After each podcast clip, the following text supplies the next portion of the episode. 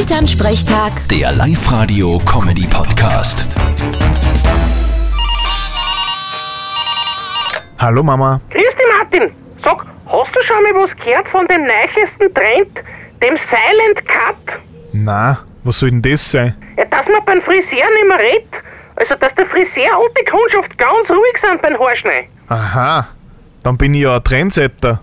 Ich praktiziere das schon seit Jahren. So ein sinnloser Smalltalk nervt mich nur. Ja, die, weil du dich für nichts interessierst. Also, ich finde das bedenklich. Wo sonst außer bei der Friseurin erfreut denn die neuesten Neuigkeiten aus dem Ort? Das ist ja lebenswichtig. Ja, für die, weil du ein alte Dorfratschen bist. Bin ich nicht. Ich interessiere mich halt für meine Mitmenschen. ja, genau. Bei uns im Ort haben sie teilweise einer Zeitungsabo kündigt, weil sie sagen, sie haben eh die, von der sie alles erfahren. Vierte Mama. Naja, irgendwer muss sie machen. Vierte Martin.